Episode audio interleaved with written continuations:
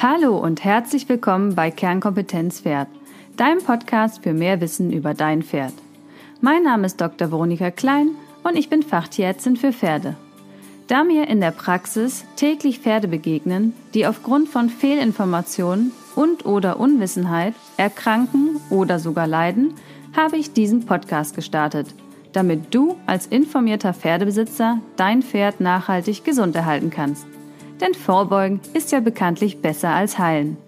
Kompakt, fundiert und digital Wissen über Pferdegesundheit.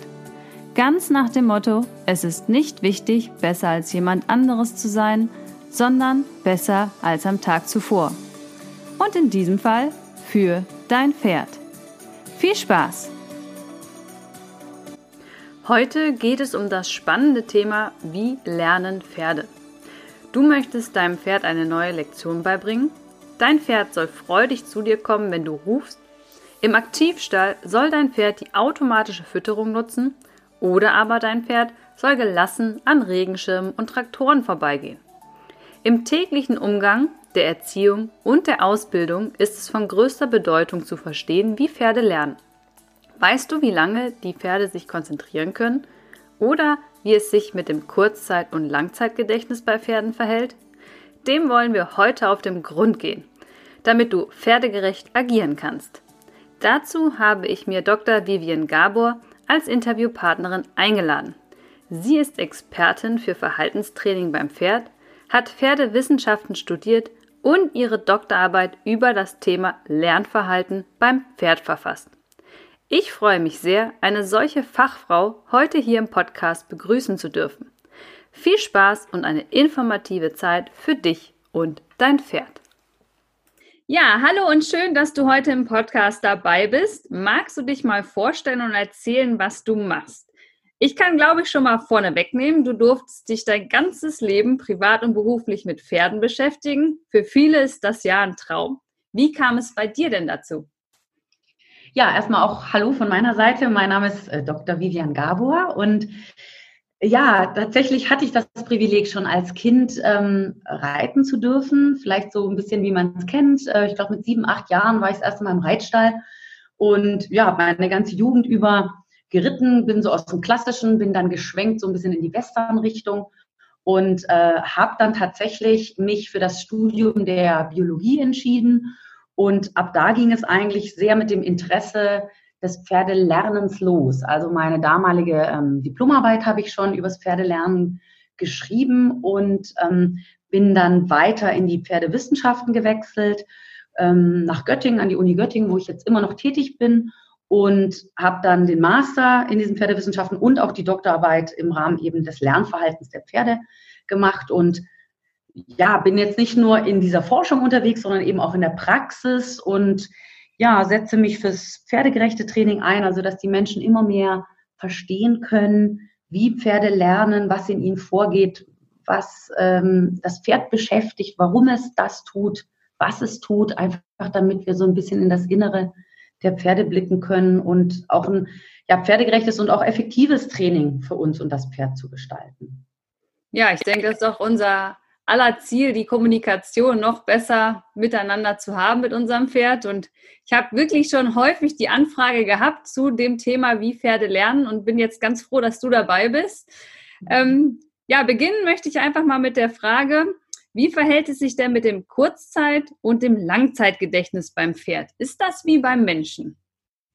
Also äh, tatsächlich können wir, weil es ja auch ein Säugetier ist, ein Säugetiergehirn auch, können wir sehr vieles, ähm, was die Gehirnprozesse angeht und auch das Lernen angeht, tatsächlich mit dem Menschen vergleichen.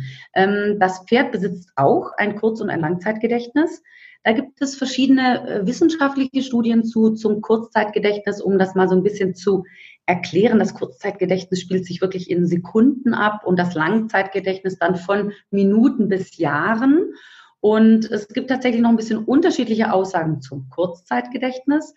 Ähm, da wurden zum Beispiel Studien gemacht, wo Pferde Futter wieder lokalisieren sollen, wenn es versteckt wurde, nach 10 bis etwa 30 Sekunden.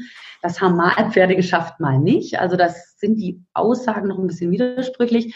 Ähm, aber tatsächlich Pferde, wenn man also ein Futter zum Beispiel hinter einem Eimer versteckt oder hinter irgendeiner ähm, hinter einem Gegenstand. Das kann man ja vielleicht auch selber auch mal ausprobieren. Schafft das Pferd zu wissen, hinter welchem wurde das versteckt. Wenn der Mensch es dann nicht in der Entscheidung beeinflusst, so könnte man auch gleich mal selber einen kleinen Kurzzeittest mit seinem Pferd machen. Ja, und ganz spannend ist, dass Pferde sehr gute, ein sehr gutes Langzeitgedächtnis haben. Also Studien zeigen, Pferde können bis zu zehn Jahre eine komplexe Lernaufgabe, wo sie wirklich verschiedene geometrische Zeichen unterscheiden mussten, können sie nach zehn Jahren noch beantworten. Und ähm, ja, also vielleicht kennt man das selber, Pferde, ähm, die man auch vielleicht eine Zeit lang gar nicht geritten hat, die eine Zeit lang auf der Weide standen, ähm, haben besonders auch ein gutes prozedurales, man nennt das ein Bewegungslernen und Bewegungsgedächtnis. Denn Pferde sind Fluchttiere und Bewegungstiere und ihnen fällt es sehr leicht, Abläufe wieder abzurufen. Im Positiven, wenn wir mal eine Lektion mit ihnen ähm, eingeübt haben, können sie das sicherlich vielleicht sogar nach Monaten bis Jahren noch. Im Negativen natürlich, wenn bestimmte Bewegungsmuster beim Reiten oder im Umgang auch das Pferd gelernt haben, rufen sie diese natürlich auch in ähnlichen Situationen ab, was manchmal dem Menschen dann eher als Problem natürlich erscheint, aber für das Pferd ist das in dem Fall eben sinnvoll, weil es das einfach so abgespeichert hat. Ja, ich kann das ja auch gerade bestätigen. Ich mit meiner Schwangerschaft und jetzt im Kaiserschnitt konnte meiner ja jetzt lange nicht mit mir durch die Vielseitigkeit hüpfen. Und als ich jetzt wieder angefangen habe zu trainieren, kann ich auch nur sagen, also der hat gar nichts verlernt. Das ist so, als wäre der überhaupt nie raus gewesen, ob der, obwohl er ja jetzt zwei Jahre nicht so viel im Gelände war, aber der hat gar nichts verlernt, muss man wirklich sagen. Das ist äh, faszinierend. War für mich natürlich praktisch. Ich hatte das Gefühl, mein Langzeitbewegungsgedächtnis war nicht so gut wie seins. Ja. Ich musste mich doch ein bisschen mehr einfuchsen als er gefühlt. ja. Ja, bevor ich nur mit meinem Pferd anfange, dem was beizubringen, wie lang sollte denn so eine Lerneinheit äh, sein? Also wie kann ich da entscheiden, wann habe ich das Pferd überfordert? Also wie lange kann sich so ein Pferd überhaupt konzentrieren? Also tatsächlich wissen wir alle, mit dem jungen Pferd sollen wir weniger lang trainieren, also der Umfang des Trainings einfach kürzer gestalten als bei einem vielleicht schon trainierten Pferd. Bei Jungpferden spricht man da ja zum Teil, also ich sage mal, wenn man so ein Pferd anreitet, langsam ins Training holt, wirklich von Viertelstunde, 20 Minuten, vielleicht mal eine halbe Stunde. Ähm, und das kann man natürlich ausdehnen bei einem trainierten Pferd. Aber da ist meiner Meinung nach wirklich Vorsicht geboten, dass wir Pferde mit vielen Pausen ähm, trainieren, denn auch da sind wir wissenschaftlich dran. Es ist nämlich gar nicht so einfach, natürlich das Pferd zu fragen, bist du noch konzentriert oder nicht. Das ist bei Menschen in der Humanpsychologie natürlich einfacher. Das heißt, wir müssen gucken, können sie bestimmte Aufgaben noch, gerade so Lerntests noch lösen. Und wir haben festgestellt, dass tatsächlich eine Konzentrationsspanne von einigen Minuten, zum Beispiel sieben Minuten hatten wir einen Test, dann hatten wir die Pferde ein Jahr lang extra nicht im Training, das waren Shetland-Ponys, die sehr komplizierte Tests am Computer machen konnten. Und tatsächlich waren sie sehr motiviert noch nach einem Jahr, aber sie konnten diese Konzentrationsspanne von sieben Minuten am Stück nicht mehr aufrechterhalten. Und das spricht dafür, dass ähm, wir minutenweise von dem Pferd was abverlangen sollten, was Konzentration und neue Lerninhalte sind und dann eine kurze Pause, die muss nicht lang sein. Das kann ja mal äh, ein Schritt am lockeren Zügel, im Stehen das Pferd mal durchatmen lassen, vielleicht für eine Minute, zwei und dann wieder äh, in eine konzentrierte Einheit reingehen. Das heißt, sicherlich kann ein Pferd sich nicht 60 Minuten am Stück komplett konzentrieren. Und weil du gerade eben erwähnt hast, Überforderung, ja, denn Stress, das ist immer ein sehr ähm, schmaler Grad, gerade beim Fluchttier, beim sensiblen Fluchttierpferd, dass natürlich Stress immer als Alarm ähm, auch Emotionen in sich auch schnell mal produziert, dass wir gucken, diese Grundspannung im Körper, die sich auch auf diese mentale Stresssituation äh, widerspiegelt, sollten wir wirklich gut beachten. Ist das Pferd ähm, ja immer wieder in seinen Pausen reell entspannt? Atmet es normal? Ist die Mimik entspannt? Daran sehen wir zum Beispiel, wenn das Pferd noch unter Stress steht, weil ähm, wir können ganz, ganz tolle Lerner mit unseren Pferden haben, wenn wir beachten, dass sie entspannt in eine neue Lernsituation reingehen, dass sie dann nicht auch mal einen Stress, also so einen Lösungsstress, was soll ich machen, dass sie mal so ein bisschen unter Spannung sind, das gehört zum guten Lernen dazu. Aber das darf nicht länger mal als paar Minuten äh, sein. Das Pferd muss bald eine Lösung für ein Problem finden. ob das eine Lektion oder eine wirklich kognitive Aufgabe ist, die wir mit, äh, die wir ihm geben. Also da sind wir wirklich gefragt, schlau zu sein, schlau zu trainieren und viele Pausen mit einzubauen. Und im ganzen Umfang, da können wir gucken, ab wann wird unser Pferd immer unaufmerksamer, weil da ist meistens so die Konzentrationsspanne erreicht, ab wann reagiert es nicht mehr so, wie wir es eigentlich gewohnt sind, ist es verzögert, ist es vielleicht sogar überreaktiv, guckt es sich immer mehr in der Gegend um? Dann ist es meistens so, ähm, dass es wirklich die Grenze überschritten ist. Man macht dann nochmal was Gutes, was es leisten kann, vielleicht eine Stufe zurück und entlässt es positiv aus dem Training. Ja, ist ja auch als Tierarzt, äh, sage ich auch immer, muss man sich da echt gut dran halten, gerade wenn man in der Vielseitigkeit unterwegs ist. Denn wenn die Konzentrationsschwäche mal kommt, passieren auch so oft Verletzungen und Stürze, weil natürlich auch die Pferde von der Koordination einfach schlechter werden, weil sie das nicht mehr halten können. Also auch aus Gesundheitssicht äh, definitiv äh, da gut auf seine Pferde zu achten, äh, was die Konzentrationsfähigkeit angeht. Ja, wenn wir jetzt mal in die Lernprinzipien reingehen, dann gibt es ja die nicht assoziativen und die assoziativen Lernprinzipien. Das sind jetzt erstmal sehr abstrakte Begriffe. Kannst du uns kurz den Unterschied erklären und ein paar praktische Beispiele geben? Mhm. Also wenn wir mal mit den etwas, hm, wie soll ich sagen, einfacheren Lernformen anfangen, die aber sehr wichtig für unseren täglichen Umgang mit dem Pferd sind, das sind die nicht assoziativen. Da spricht man von der Gewöhnung und der Sensibilisierung. Das im Prinzip erklärt das dem, dem Organismus, dem, dem Pferd in dem Fall, die Bedeutung eines einzelnen Reizes. Man könnte sagen, zum Beispiel die Bedeutung des Schenkelreizes. Wenn dieser jetzt wiederholt auftritt, könnte das sein, dass das Pferd immer weniger reagiert. Dann hätten wir eine Gewöhnung, die wir nicht wollen in dem Fall. Das produziert leider ein triebiges Pferd. Das heißt, die Reaktion wird weniger und der Reiz wird stärker. Ähm, wenn es gut läuft, haben wir da eine Sensibilisierung. Der Reiz kommt ab und zu macht Sinn für das Pferd, ist also relevant für den Organismus und es sensibilisiert auf diesen Schenkelreiz in dem Fall. Also wird immer feiner. Da spricht man dann von der Verfeinerung der Hilfe. Das sind relativ unterschwellige, unbewusste Lernformen, ähm, die gerade auch bei der Gewöhnung natürlich auch positiv fürs Training genutzt werden können. Zum Beispiel, wenn wir an Schreckreize gewöhnen. Sagen wir mal eine Plastiktüte wollen wir das Pferd damit abstreichen, dann machen wir die klein und langsam immer größer. Das Pferd soll nicht reagieren und wir nehmen in dem Fall vielleicht noch das, da kommt aber noch eine andere Lernform nachher hinzu, den Reiz weg, wenn das Pferd gerade entspannt ist. Ähm, aber da lernt das Pferd diesen Reiz als in dem Fall nicht relevant, also auch nicht als Schreckreiz irgendwann mehr wahrzunehmen und es gewöhnt sich an den Reiz. Und wie gesagt, sensibilisieren sollte es sich auf unsere reiterlichen Hilfen. Das hat natürlich mit unserem Timing viel zu tun, dass wir auch mal einen Reiz über eine Reizschwelle bekommen. Das heißt, das Bein tatsächlich mal in einer kurzen Dynamik auch von der Intensität erhöhen. Ein, zwei Sekunden, das Pferd reagiert, das Bein ist wieder weg. Da kommen wir jetzt schon nachher in eine Lernform, die einen belohnenden Effekt hat. Da sind wir in der Konditionierung gleich drin. Aber erstmal dieses Nicht-Assoziative sind Gewöhnung und Sensibilisierung. Und wenn wir dann in die höheren Lernformen kommen, die assoziativen Lernformen. Da werden Reize miteinander verknüpft oder auch Reize und Reaktionen des Pferdes. Das heißt, da haben wir die Konditionierungsprozesse, klassische Konditionierung und operante Konditionierung. Die ist sicherlich den meisten eben auch ein Begriff. Die klassische Konditionierung wäre, wenn wir einen zunächst neutralen, unbedeuteten Reiz mit einem Wert besetzen, zum Beispiel eine Stimmhilfe.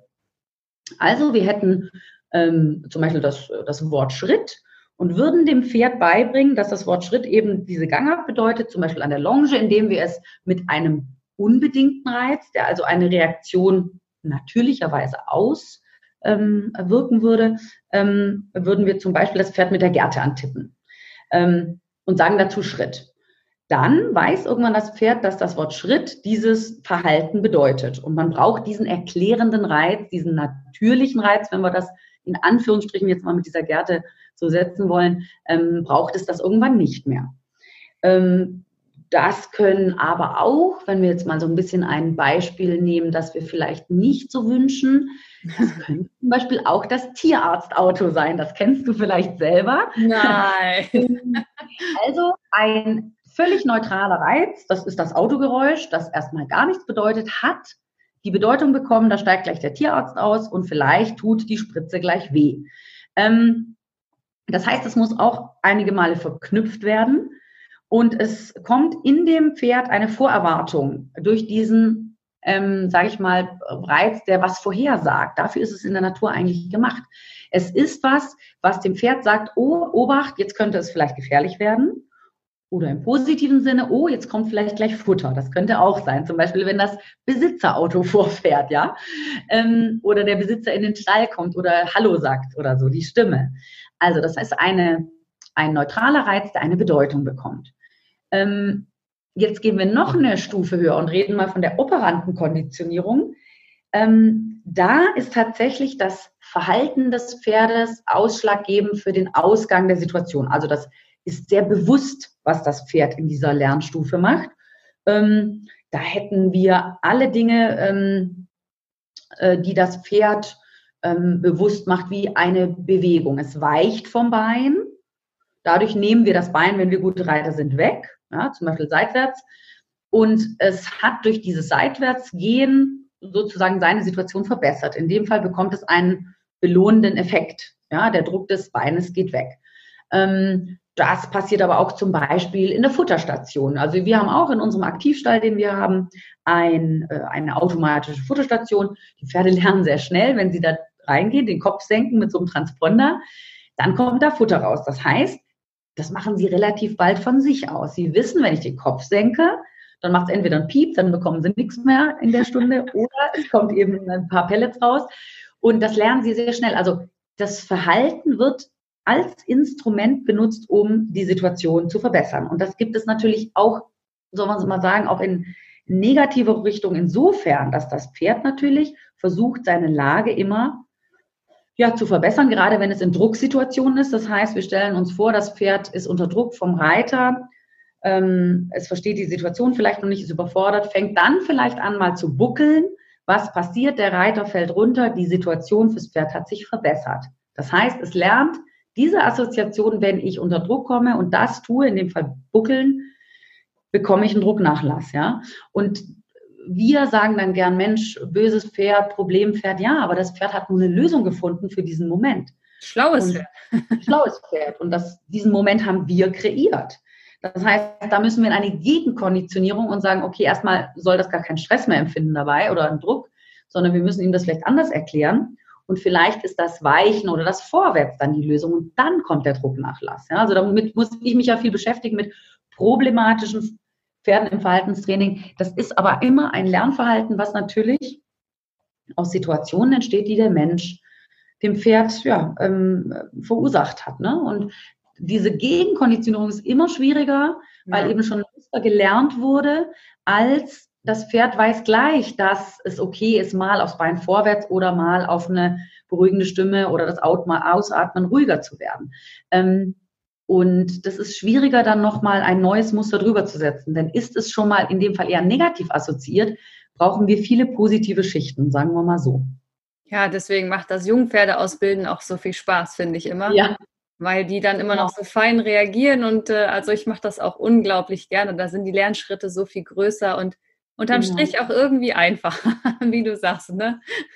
Genau, weil das noch so pur ist und sie ja. wollen immer ähm, oder sind motiviert mitzumachen, wenn sie selber eine, ich sage mal, eine Selbstwirksamkeit verspüren, äh, selber was tun zu können, um etwas zu verbessern, um eine Lösung zu finden. Und wenn wir gute Ansätze dem Pferd zeigen und vom Timing her auch, ich sag mal, so gut sind, dass wir ihm die Lösung schnell präsentieren können, dann wird das ein ganz harmonisches und auch motiviertes Miteinander, denn es sind unglaublich gute Lerner, denn es geht ja tatsächlich noch weiter. Pferde können sogar abstrakt lernen. Das haben wir auch in Studien rausgefunden. Pferde, was ich vorhin schon so ein bisschen erwähnte, unsere Shetland-Ponys an der Uni haben am Computer verschiedene ja, Symbole als gleich und ungleich erkannt und sie konnten sogar bis hin zu Anzahlen bis zur Anzahl 5 von der Anzahl 4 unterscheiden, 4 von 3 und so weiter.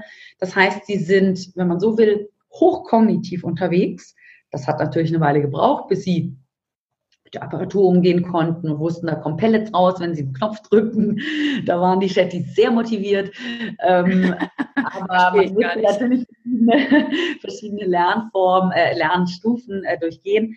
Aber das zeigt, wie sensibel, wie hochfein Pferde lernen können und wenn was nicht so läuft im Verhalten, ähm, wie wir uns das als Mensch vorstellen, dann müssen wir mal gucken, okay, was hat das Pferd denn eigentlich gelernt?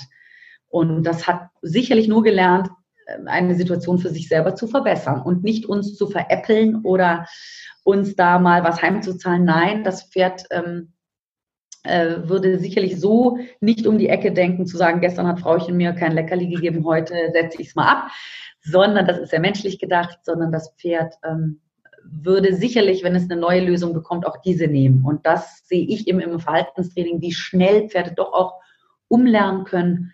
Ähm, schwierige Pferde, wenn man so will, auch wieder sehr schnell motivierbar bin, wenn sie, wenn sie merken, Mensch, da äh, ist einer auch mal ähm, äh, bereit, mir auch eine andere Lösung zu zeigen, wenn wir so wollen. Ne? Und da sind Pferde ganz, also das äh, fasziniert mich immer wieder, wie schnell Pferde lernen können auch und wie toll, tolle Lerner sie auch sind.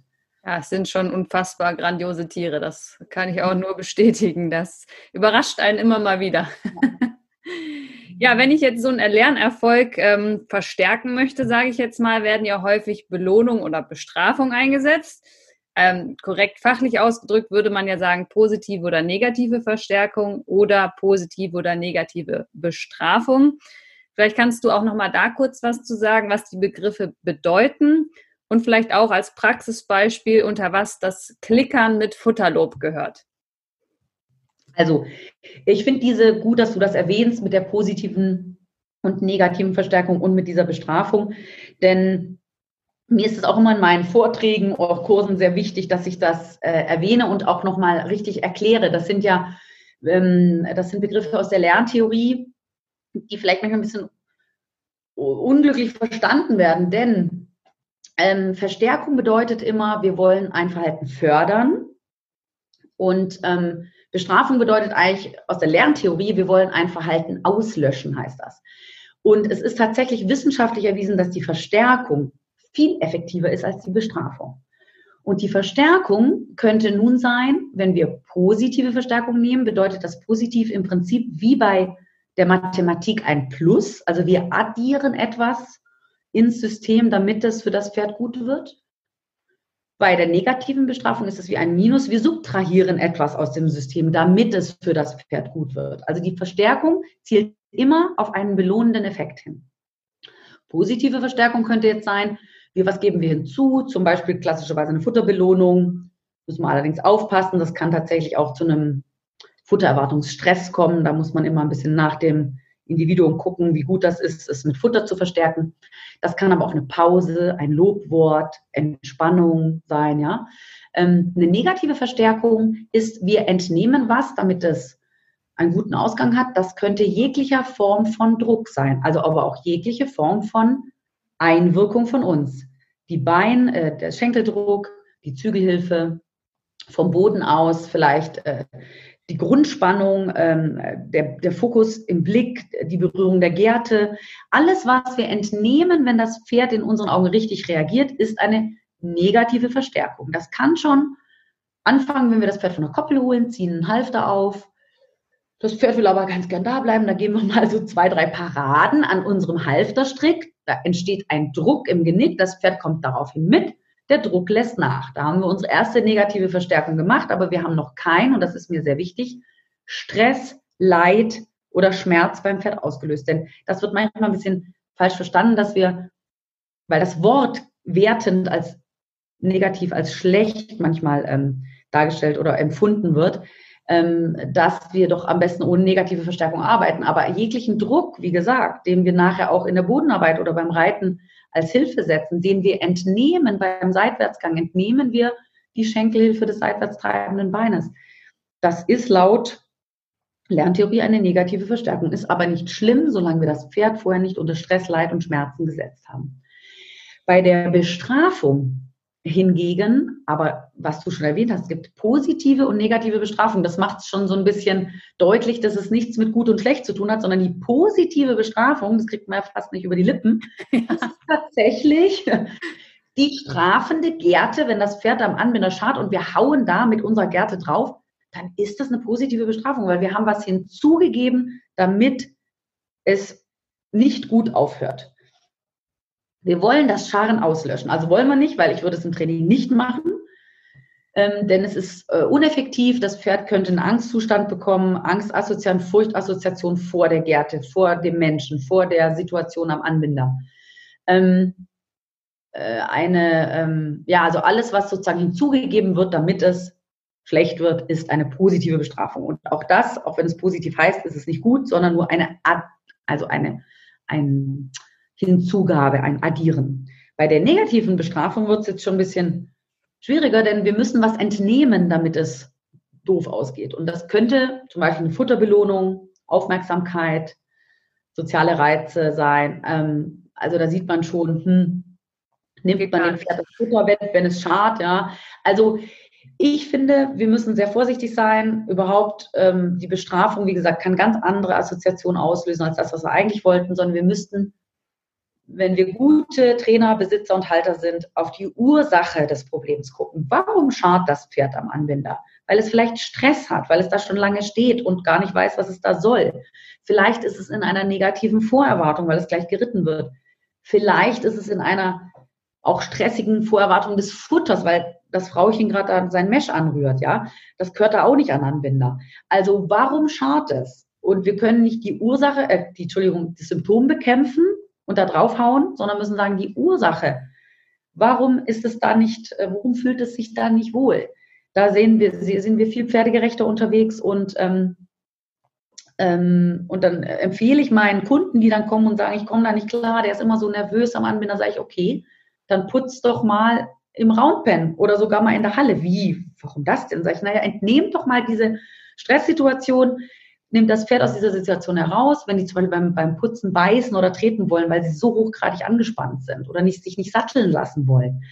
Mal aus diesem Stressmoment des Anbinders raus, mal ähm, anders vorgehen ähm, und mal Ruhe in diese ganze Sache bringen und erstmal das Berühren wieder positiv machen und so weiter. Das sind natürlich sehr vielschichtige Prozesse im Gange, aber wie gesagt, eine Strafe wäre da eher kontraproduktiv. Auch da gehe ich völlig mit. wenn ich als Tierarzt muss ich auch immer natürlich andere Lösungen und Wege finden, äh, dass ich in der kurzen Zeit dann mit dem Pferd gut harmoniere und äh, meine Untersuchungen machen kann. Und äh, ich als kleine Person würde auch nie auf die Idee kommen, mit Kraft und Schlägen irgendwas, weil habe ich eh, also das macht ja in doppelter Hinsicht gar keinen Sinn. Und äh, man kommt so toll mit den Pferden aus, wenn man da in der Kommunikation weiß, wie man umgehen muss. Also da ist man schneller und es ist viel angenehmer und viel stressfreier für alle. Also da äh, heißt es Emotionskontrolle für den Pferdebesitzer in dem Moment absolut. Wir schwenken noch mal ganz um und gehen noch mal zum sozialen Lernen, weil in der Praxis höre ich immer so oft, die Pferde gehen ja nicht an Giftpflanzen, die wissen, was giftig ist und was nicht. Allerdings erfahren unsere Pferde ja meist über soziales Lernen, also Nachahmung, was giftig ist und was nicht. Und ja, wie müssten deine also die Pferde deiner Meinung nach gehalten werden, um so sozial lernen zu können und das zu nutzen für ihren Alltag? Also ich bin grundsätzlich natürlich für eine so naturnahe Haltung, wie es möglich ist, mit dem jeweiligen Pferd auch in der jeweiligen Situation. Und natürlich ist es ganz wichtig, äh, dass Fohlen und aufwachsende Pferde ähm, mit nicht nur Gleichaltrigen, sondern am besten vielleicht sogar in Herdenstruktur aufwachsen, um ähm, auch die sozialen Reize, diese Herdenstruktur, wie Verhalten untereinander, wenn es um eine Ressource geht, das Heu oder das Gras, je nachdem, wie sie gehalten werden, dass es äh, eine Ordnung in der äh, sozialen Struktur gibt. Deswegen ist die Herde so schützend für jedes Pferd, weil es über eine Rangordnung auch geklärt ist, wer als Erster irgendwo hin darf. Und das sollten heranwachsende äh, Pferdefohlen eben mitbekommen. Sie lernen ja auch von dem Status der Mutter äh, von dem Herdenstatus. Und wie du sagst, auch durch Nachahmung von Verhalten, durch Spielverhalten wird sehr viel gelernt. Das ist bei uns Menschen auch so. Wenn wir nicht als Kinder spielen können, da werden ähm, Dinge gelernt, die für das Erwachsenenalter hochgradig wichtig sind. Das muss einem Pferd ermöglicht werden, denn äh, tatsächlich, ähm, auch ich nehme, ähm, weil ich nun mal einen eigenen Stall habe, auch mal das ein oder andere Pferd aus schlechter Haltung auf. Die bleiben dann äh, auch dann meistens hier, deswegen werden es irgendwie immer mehr. Aber tatsächlich sind das zum Teil Pferde, wo man klar sagen kann, die, die äh, schon als Fohlen wahrscheinlich in einer schlechten Haltung waren, weil sie dann schon Stereotypien, also Verhaltensstörungen entwickelt haben, hier in der Herde jetzt gut klarkommen. Aber ähm, bei manchen Pferden, das hatte ich auch schon bei Kunden oder bei Einstellerpferden, die in eine Herde kommen und seit Jahren einzeln gehalten werden, ähm, äh, die sich ganz schwer dann in so eine soziale Herde integrieren lassen und noch nicht mal aggressiv oder hochängstlich sind, sondern manchmal sogar gar nichts äh, großartig machen und mit den, mit den Artgenossen da gar nicht so viel anfangen können. Und das finde ich ein bisschen traurig, weil tatsächlich haben wir dann auch Pferde wieder aus der Herde rausgenommen und gesagt haben, okay, der fühlt sich tatsächlich alleine wohler, weil er es nicht anders kennt. Und da geht natürlich eine Haltung voran, die dann eben nicht äh, so artgerecht gewesen ist, wie sie hätte sein sollen. Und ähm, dem Pferd äh, als, als Fluchttier, als Herdentier sein höchstes Sicherheitsgut zu nehmen. Und das ist die Herde, das ist die soziale Struktur. Da sind wir auf keinem guten Weg, wie ich finde. Und natürlich müssen wir mit den Pferden, die wir äh, als Trainer oder Halter oder als Besitzer, die da vor uns sind, in dem Moment agieren und für sie in dem Moment das Beste suchen. Und wie gesagt, es ist dann ein bisschen traurig, wenn wir sagen müssen, tatsächlich ist es in dem Fall die Einzelhaltung, weil du es weil du noch mehr Stress hast, wenn du plötzlich Artgenossen um dich hast, aber man sieht man schon, wie konträr das eigentlich ist. Ne? Also und alles, ähm, ob das das Nachahmung, das soziale Lernen, diese ganzen Reize, auf die sie lernen zu reagieren, äh, auch in ihrem täglichen Leben, die Umweltreize, die sich in so einer Herdenstruktur auch Außenreize von, von Wetter, von Wind, dann weht da mal meinetwegen äh, ein Ast irgendwo runter. Also sie lernen einfach mit Reizen umzugehen. Und wenn wir, jetzt hatten wir ja schon, wie gute ähm, Lerner und gute Reiz auf, also wie gut sie Reize aufnehmen und verarbeiten können. Und wenn wir das ihnen nehmen in einer Einzelhaltung, dann vielleicht auch noch mit wenig Sozialkontakt, da sehe ich, sehe ich leider auch, wenn ich in meine Praxis gehe und die Pferde dann äh, zu Hause besuche, ähm, wie viel Verhaltensstörungen da existieren, die manchmal der Mensch sogar gar nicht erkennt. Und äh, da finde ich nicht Verhaltensstörungen, sondern auch Stereotypien, ähm, ja, die dann leider so hingenommen werden und sagen, naja, das machen hier mehrere, ja, das ist dann auch nicht besser, ja. Ähm, Hat er immer halt, schon gemacht?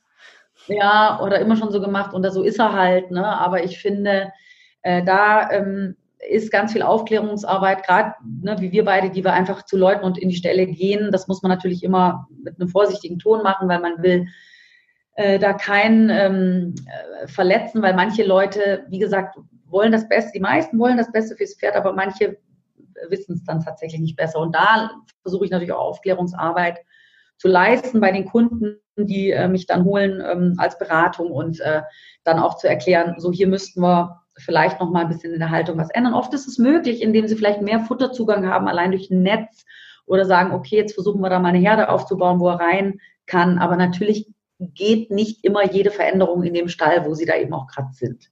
Das ist manchmal dann eben auch ein bisschen schwierig.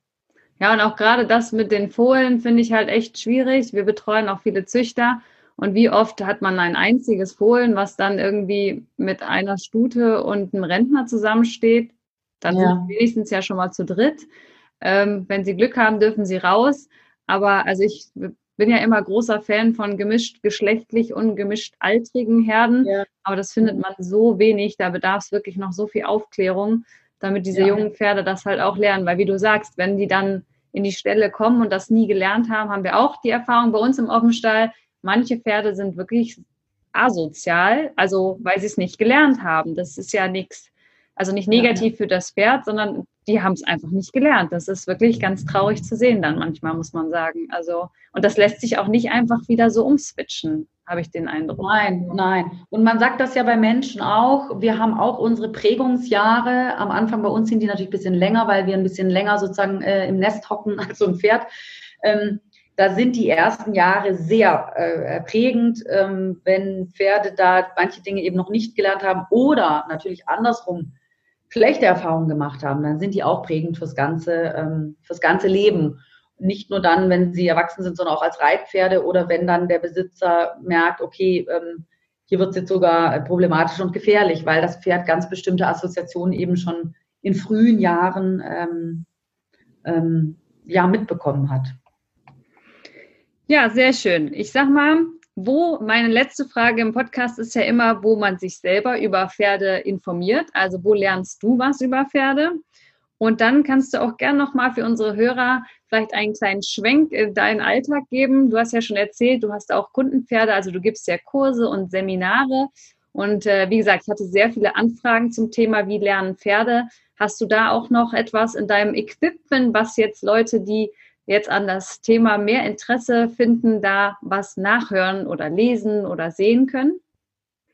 Ja, also vielleicht zu der Frage, wo lerne ich selber? Also ich bin grundsätzlich, ähm, ähm, was ich äh, prima finde, ja auch auf vielen Messen unterwegs und treffe viele Kollegen aus ganz unterschiedlichen Reitweisen oder so jetzt äh, wie bei dir, ähm, diese Kontakte auch in anderer, ähm, eben nicht nur als Trainer, sondern wie bei dir als Tierarzt unterwegs zu sein. Und damit mit solchen Menschen tausche ich mich ständig aus und wir diskutieren auch über Fälle und ähm, haben auf den Messen äh, auch immer diese Fachforen, wo ich auch immer bei Vorträgen zuhöre, weil ich finde, es gibt so viele gute Pferdeleute, ähm, auch hier in Deutschland, denen wir einfach zuhören müssen und einfach immer unseren Horizont weiter erweitern sollten.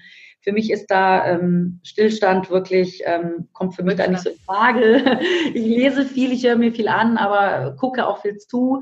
Und ähm, äh, das ist so meins. Also ich äh, lerne immer wieder bei Pferdebegegnungen, bei Pferde- und Menschenbegegnungen dazu und denke, Mensch, das hätte ich jetzt immer noch nicht gedacht und Wahnsinn und versuche immer, wie gesagt, auch mein Gefühl da noch zu verbessern, wie es Pferden gerade geht, was sie da gerade, was gerade in ihnen vorgeht, warum sie dieses Verhalten zeigen. Und natürlich bei mir ist es auch die Wissenschaft, diese Wissenschaft immer weiter zu betreiben, ist für mich nicht nur Hobby, sondern auch eben Passion und das dann eben in die Praxis zu übertragen und da kommen wir zu der zweiten Frage, dass du sagst, okay, wie, ähm, was machst du sonst noch? Also ich bin tatsächlich einerseits in der Wissenschaft, in der Uni Göttingen eben noch, aber auch ähm, den größten Teil meines Berufes als selbstständige Referentin und als Trainerin unterwegs.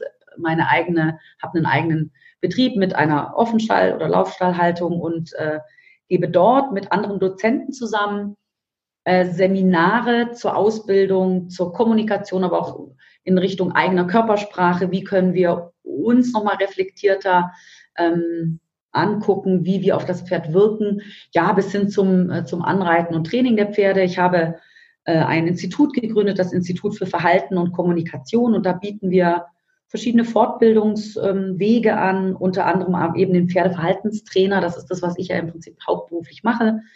Ich äh, gehe zu ähm, Pferden und Menschen, äh, die eine Problematik haben, die äh, Hilfe wollen, ob es bei ähm, der Verhaltensstörung ist oder bei problematischem Alltagsverhalten oder beim Reiten.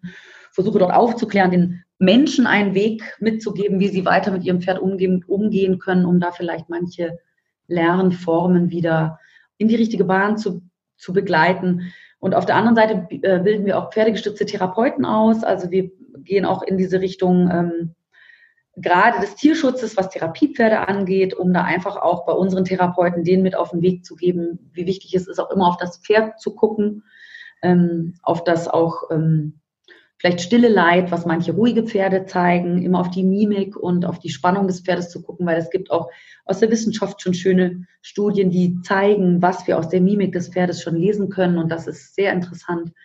Und ja, ähm, so gebe ich sowohl im Einzeltraining als auch in Kursform bei uns zu Hause, aber tatsächlich auch deutschlandweit oder sogar im Ausland. Also ich bin relativ viel unterwegs.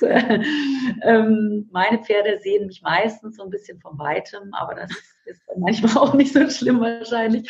Ähm, genau, aber da habe ich meine Passion gefunden, da habe ich wirklich das gefunden, was ich im Leben machen möchte. Und das ist den Pferden auch eine Stimme zu geben, ähm, die auch wissenschaftlich fundiert ist, dass eben kein Hokuspokus ist, ein Pferd zu verstehen, sondern dass man sich da wirklich weiterbilden kann und ein Gefühl, also ein Wissen sich wirklich aneignen kann, ein Gefühl schulen kann.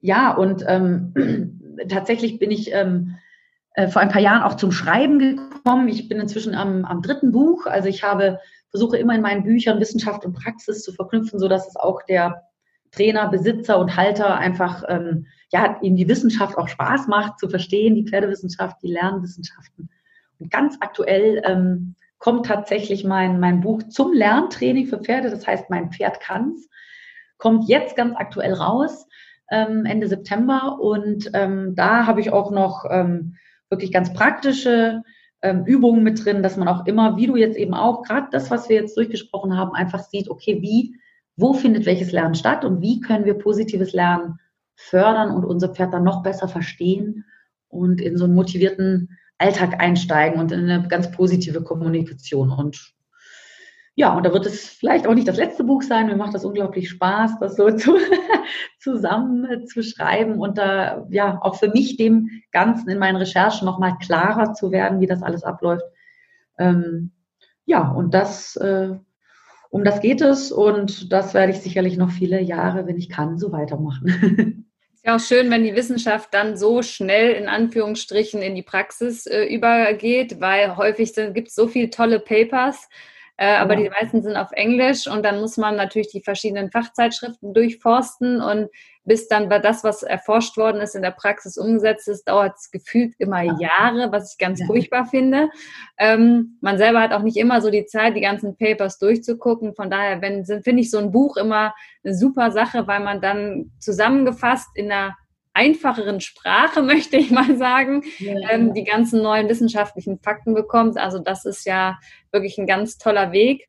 Und ja, wir haben auch noch eine kleine Überraschung quasi für unsere Hörer. Also wenn du jetzt Interesse hast an diesem Buch, dann kannst du uns gerne einen Kommentar zu diesem Podcast einmal auf den Social Media Kanälen dalassen und dann hat mir ein Vogel gezwitschert, wir verlosen am Ende der Woche nochmal ein Exemplar. Ich muss mal gucken, dass ich das nicht selber einkassiere. Vielleicht lese ich es, bevor ich es weiterschicke. also geht ruhig mal da auf die sozialen Kanäle. Da könnt ihr dann mehr zum Gewinnspiel erfahren. Und dann wird es am Ende auch nochmal ein Exemplar geben. Ich bin schon ganz gespannt aufs Buch. Ja, die ganzen Seiten von dir werde ich auf jeden Fall verlinken, also zum Institut, zu den wissenschaftlichen Arbeiten, wenn da Interesse besteht. Ich habe gesehen, du hast auch Kurse für Kinder. Das finde ich ja auch ganz toll, dass man schon so früh ansetzt. Ich mache ja selber auch viel Kinderunterricht äh, und da kann man ja noch mal mehr bewegen, weil das sind ja am Ende die erwachsenen Reiter von später sozusagen. Also wenn ihr da Interesse habt, äh, schaut auf jeden Fall mal auf den Seiten vorbei. Und dann könnt ihr euch zu diesem wichtigen Thema auf jeden Fall fortbilden. Es war super interessant. Vielen, vielen lieben Dank, dass du dabei warst im Podcast. Ich äh, denke, vielleicht äh, finden wir auch noch mal ein weiteres Thema, über das wir sprechen können, weil gerade der Ansatz äh, pferdegerecht mit wissenschaftlich fundierten Hintergrund ist natürlich was, was mein Herz höher schlägen lässt. Und von daher, ja, wünsche ich dir jetzt erstmal einen wunderschönen Abend und äh, dann würde ich sagen, sprechen wir uns vielleicht die Tage nochmal. Mach's gut. Sehr gerne. Hat mir sehr viel Spaß gemacht. Vielen Dank. Ciao. Ja, in den Shownotes habe ich dir sämtliche Links bereitgestellt. Viel Spaß beim Stöbern und damit bis zum nächsten Mal. Und denke daran, Pferde sind Lebensfreude, also Hacken runter und Stimmung rauf, deine Veronika.